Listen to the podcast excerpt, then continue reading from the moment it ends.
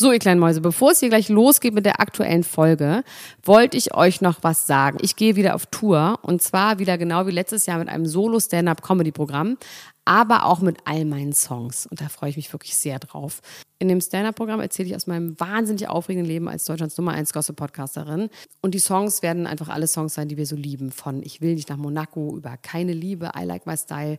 Da ist auf jeden Fall für jeden was dabei. Das Programm heißt, sie hat immer nett gegrüßt und ich bin zwischen dem 28. September und 23. November diesen Jahres in Stuttgart, Köln, Frankfurt, Bremen, München, Hamburg, Hannover und in Berlin. Kauft euch doch mal ein Ticket, wenn ihr die Folge hört. Den Link findet ihr in den Show Notes. Ich freue mich auf euch. So, und jetzt geht's los mit der Folge. Du willst positiv und freudig ins Leben schauen? Du fürchtest dich jetzt schon davor, was passieren könnte, wenn das Dschungelcamp plötzlich vorbei ist und du vor dem großen Nichts stehst? Dann geh jetzt auf eventin.de oder eine andere Ticket-Seite, wo man Tickets kaufen kann und kaufe Tickets für die großen Niemand muss ein Promi sein Live-Galas am 26. April in Leipzig, am 15. Mai in Frankfurt am Main und am 5. September in Berlin. Und du wirst nie wieder traurig sein. Das verspreche ich dir. Ja, auch dir, Danny Büchner. Und jetzt viel Spaß mit der neuen Folge. Niemand muss ein Promi sein. Dschungelcamp Spezial. Dr. Elena Gruschka. Max Richard Lessmann Gonzales. Niemand muss ein Promi sein. Der Klatsch und Tratsch Podcast. Jetzt live.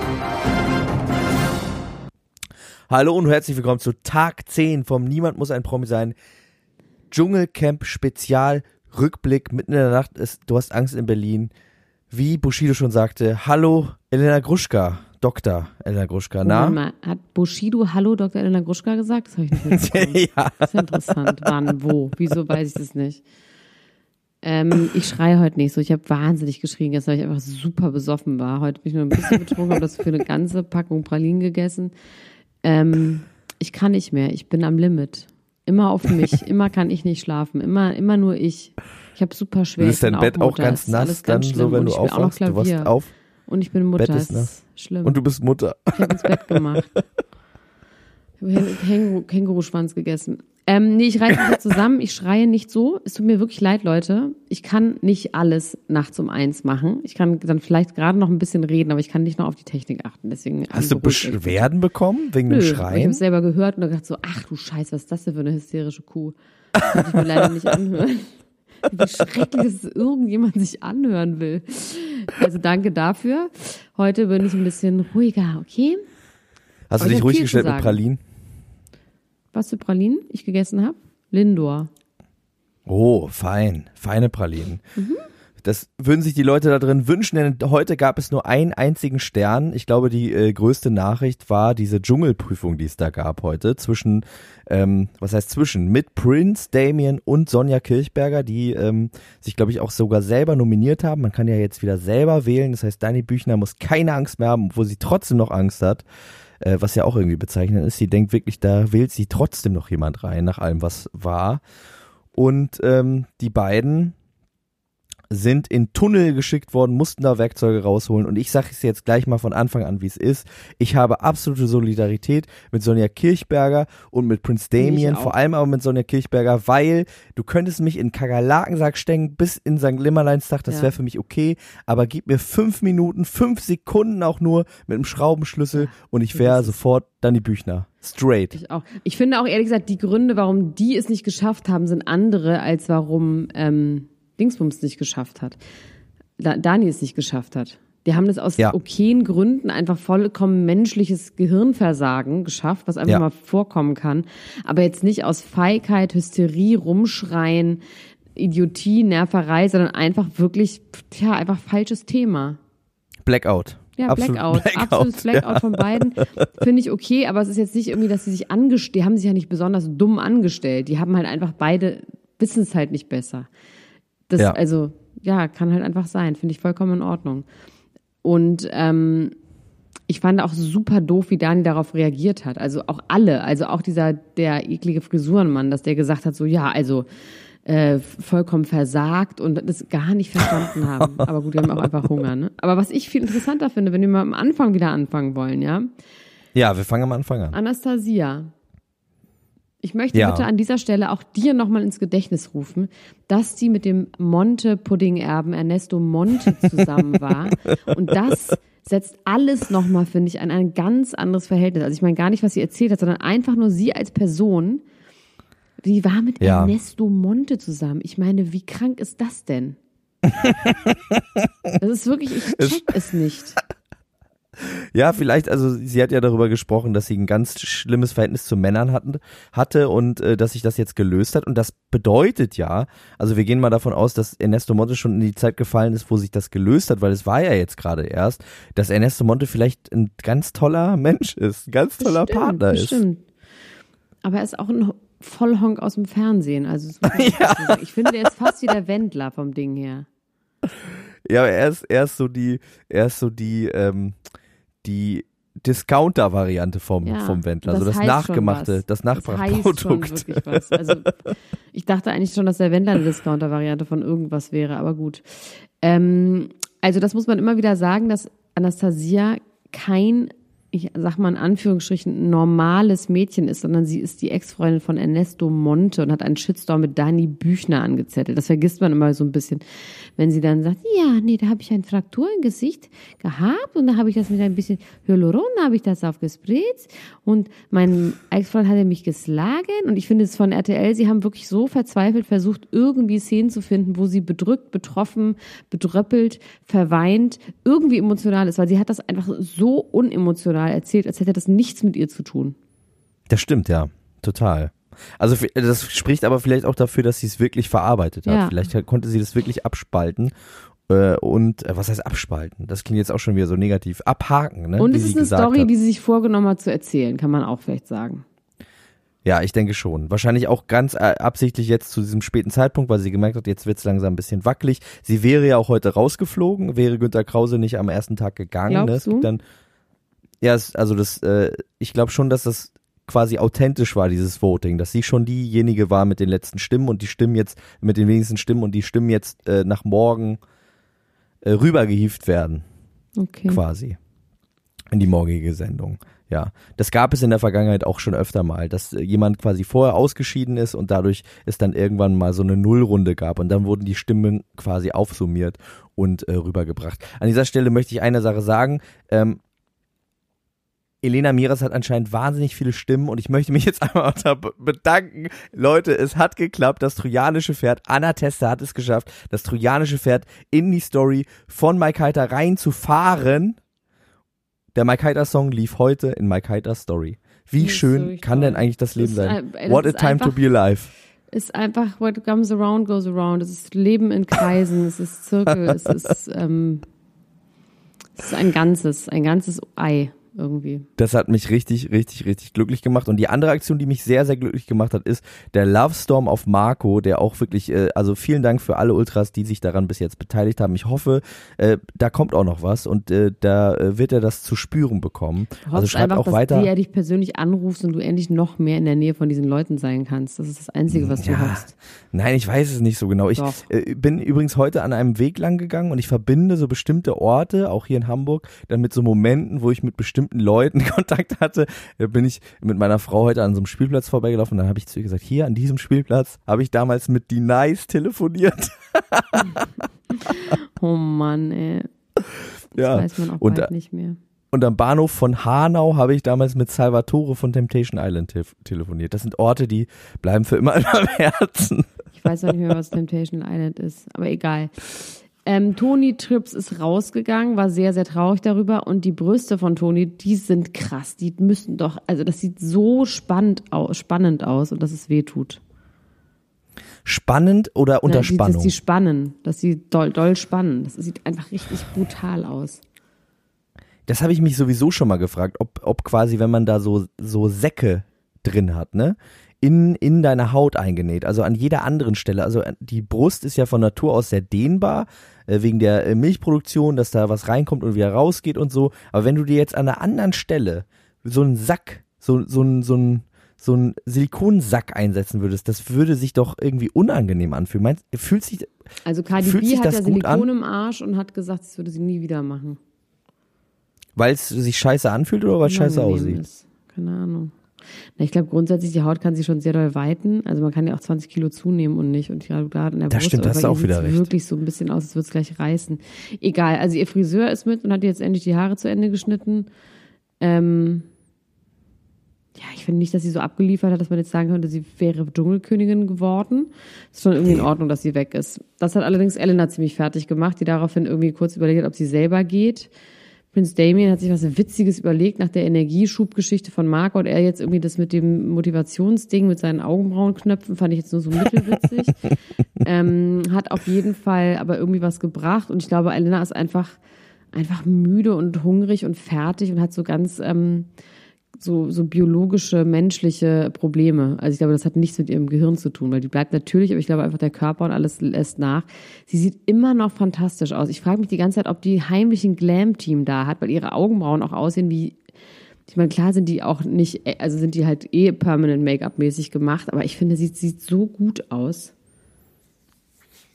Ich fand es auf jeden Fall rührend, dass sie alleine geweint hat. Dass sie sich alleine in die Ecke gesetzt hat und geweint hat.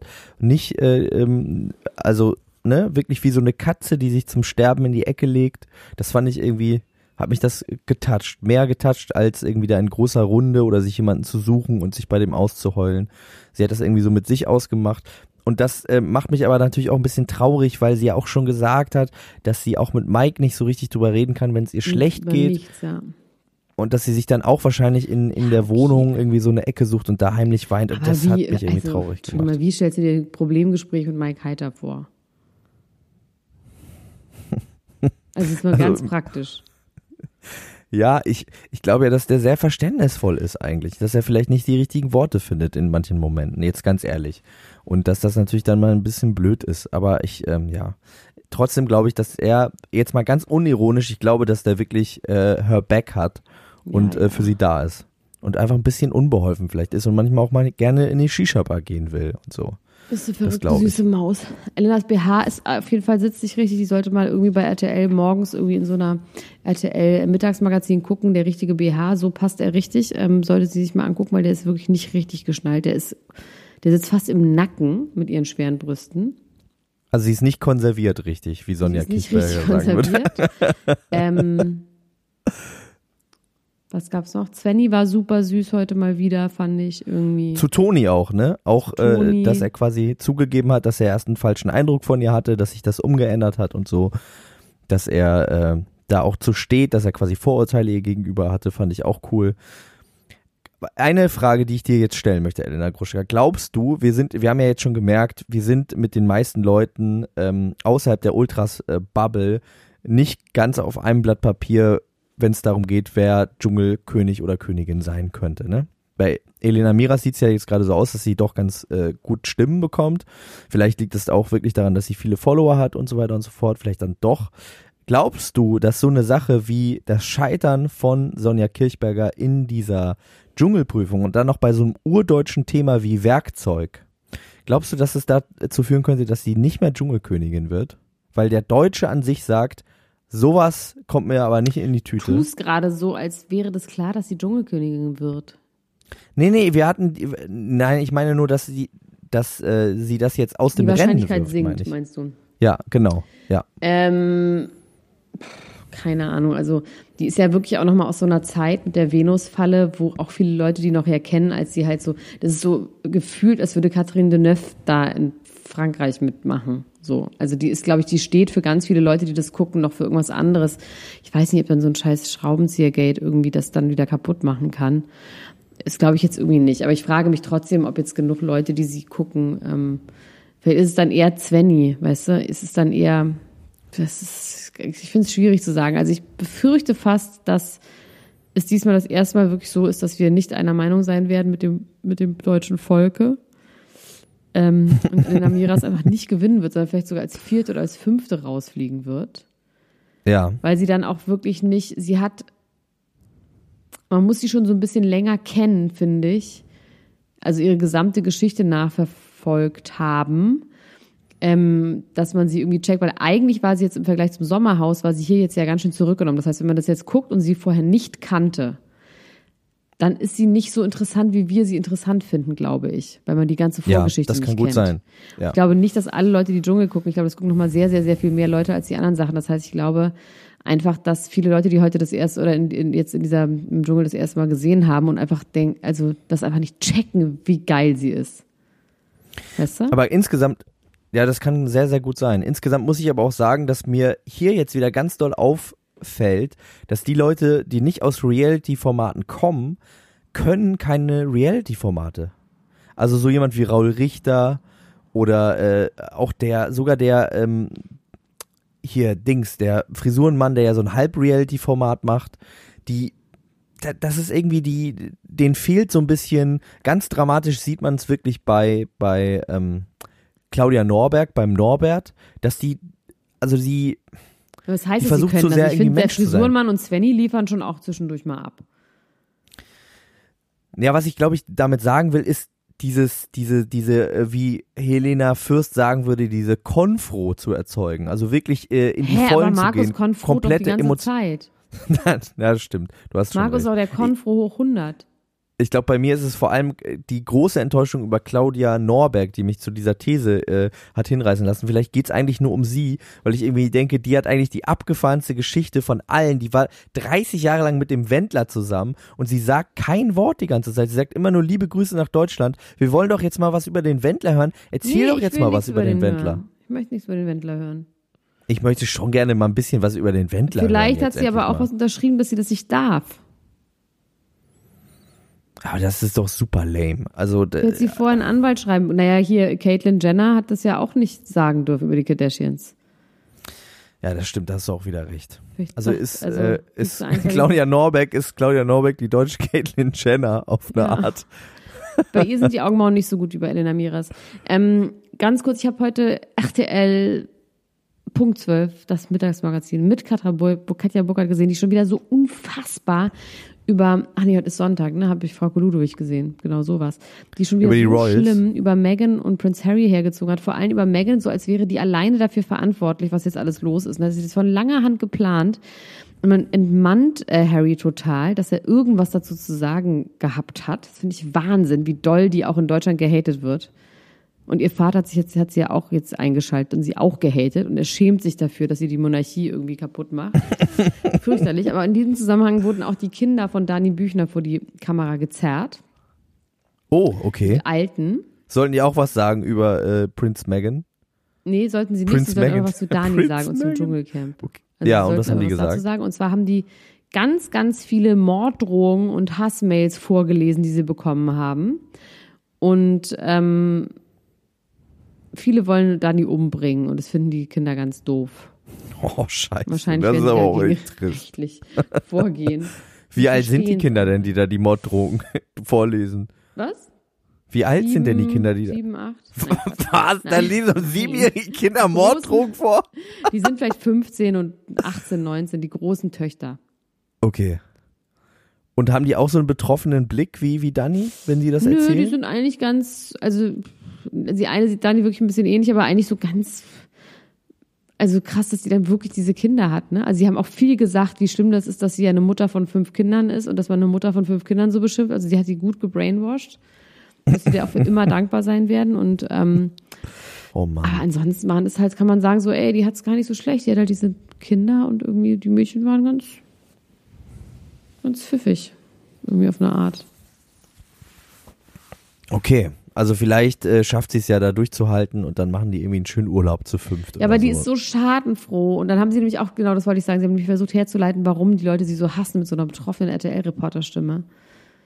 Ähm, und haben es auch natürlich richtig gesagt, ist, dass sie halt einfach wahnsinnig schadenfroh und missgünstig und kleinlich und als dann Ja. der Frisurenmann aus der Prüfung wieder kam, sich nicht einfach für ihn gefreut hat, sondern sofort irgendwie es auf sich bezogen hat und dass jetzt alle gemeint Und dieser Blick, ne? Und dieses Dieser Blick einfach, Mitleidsding dieser- und so.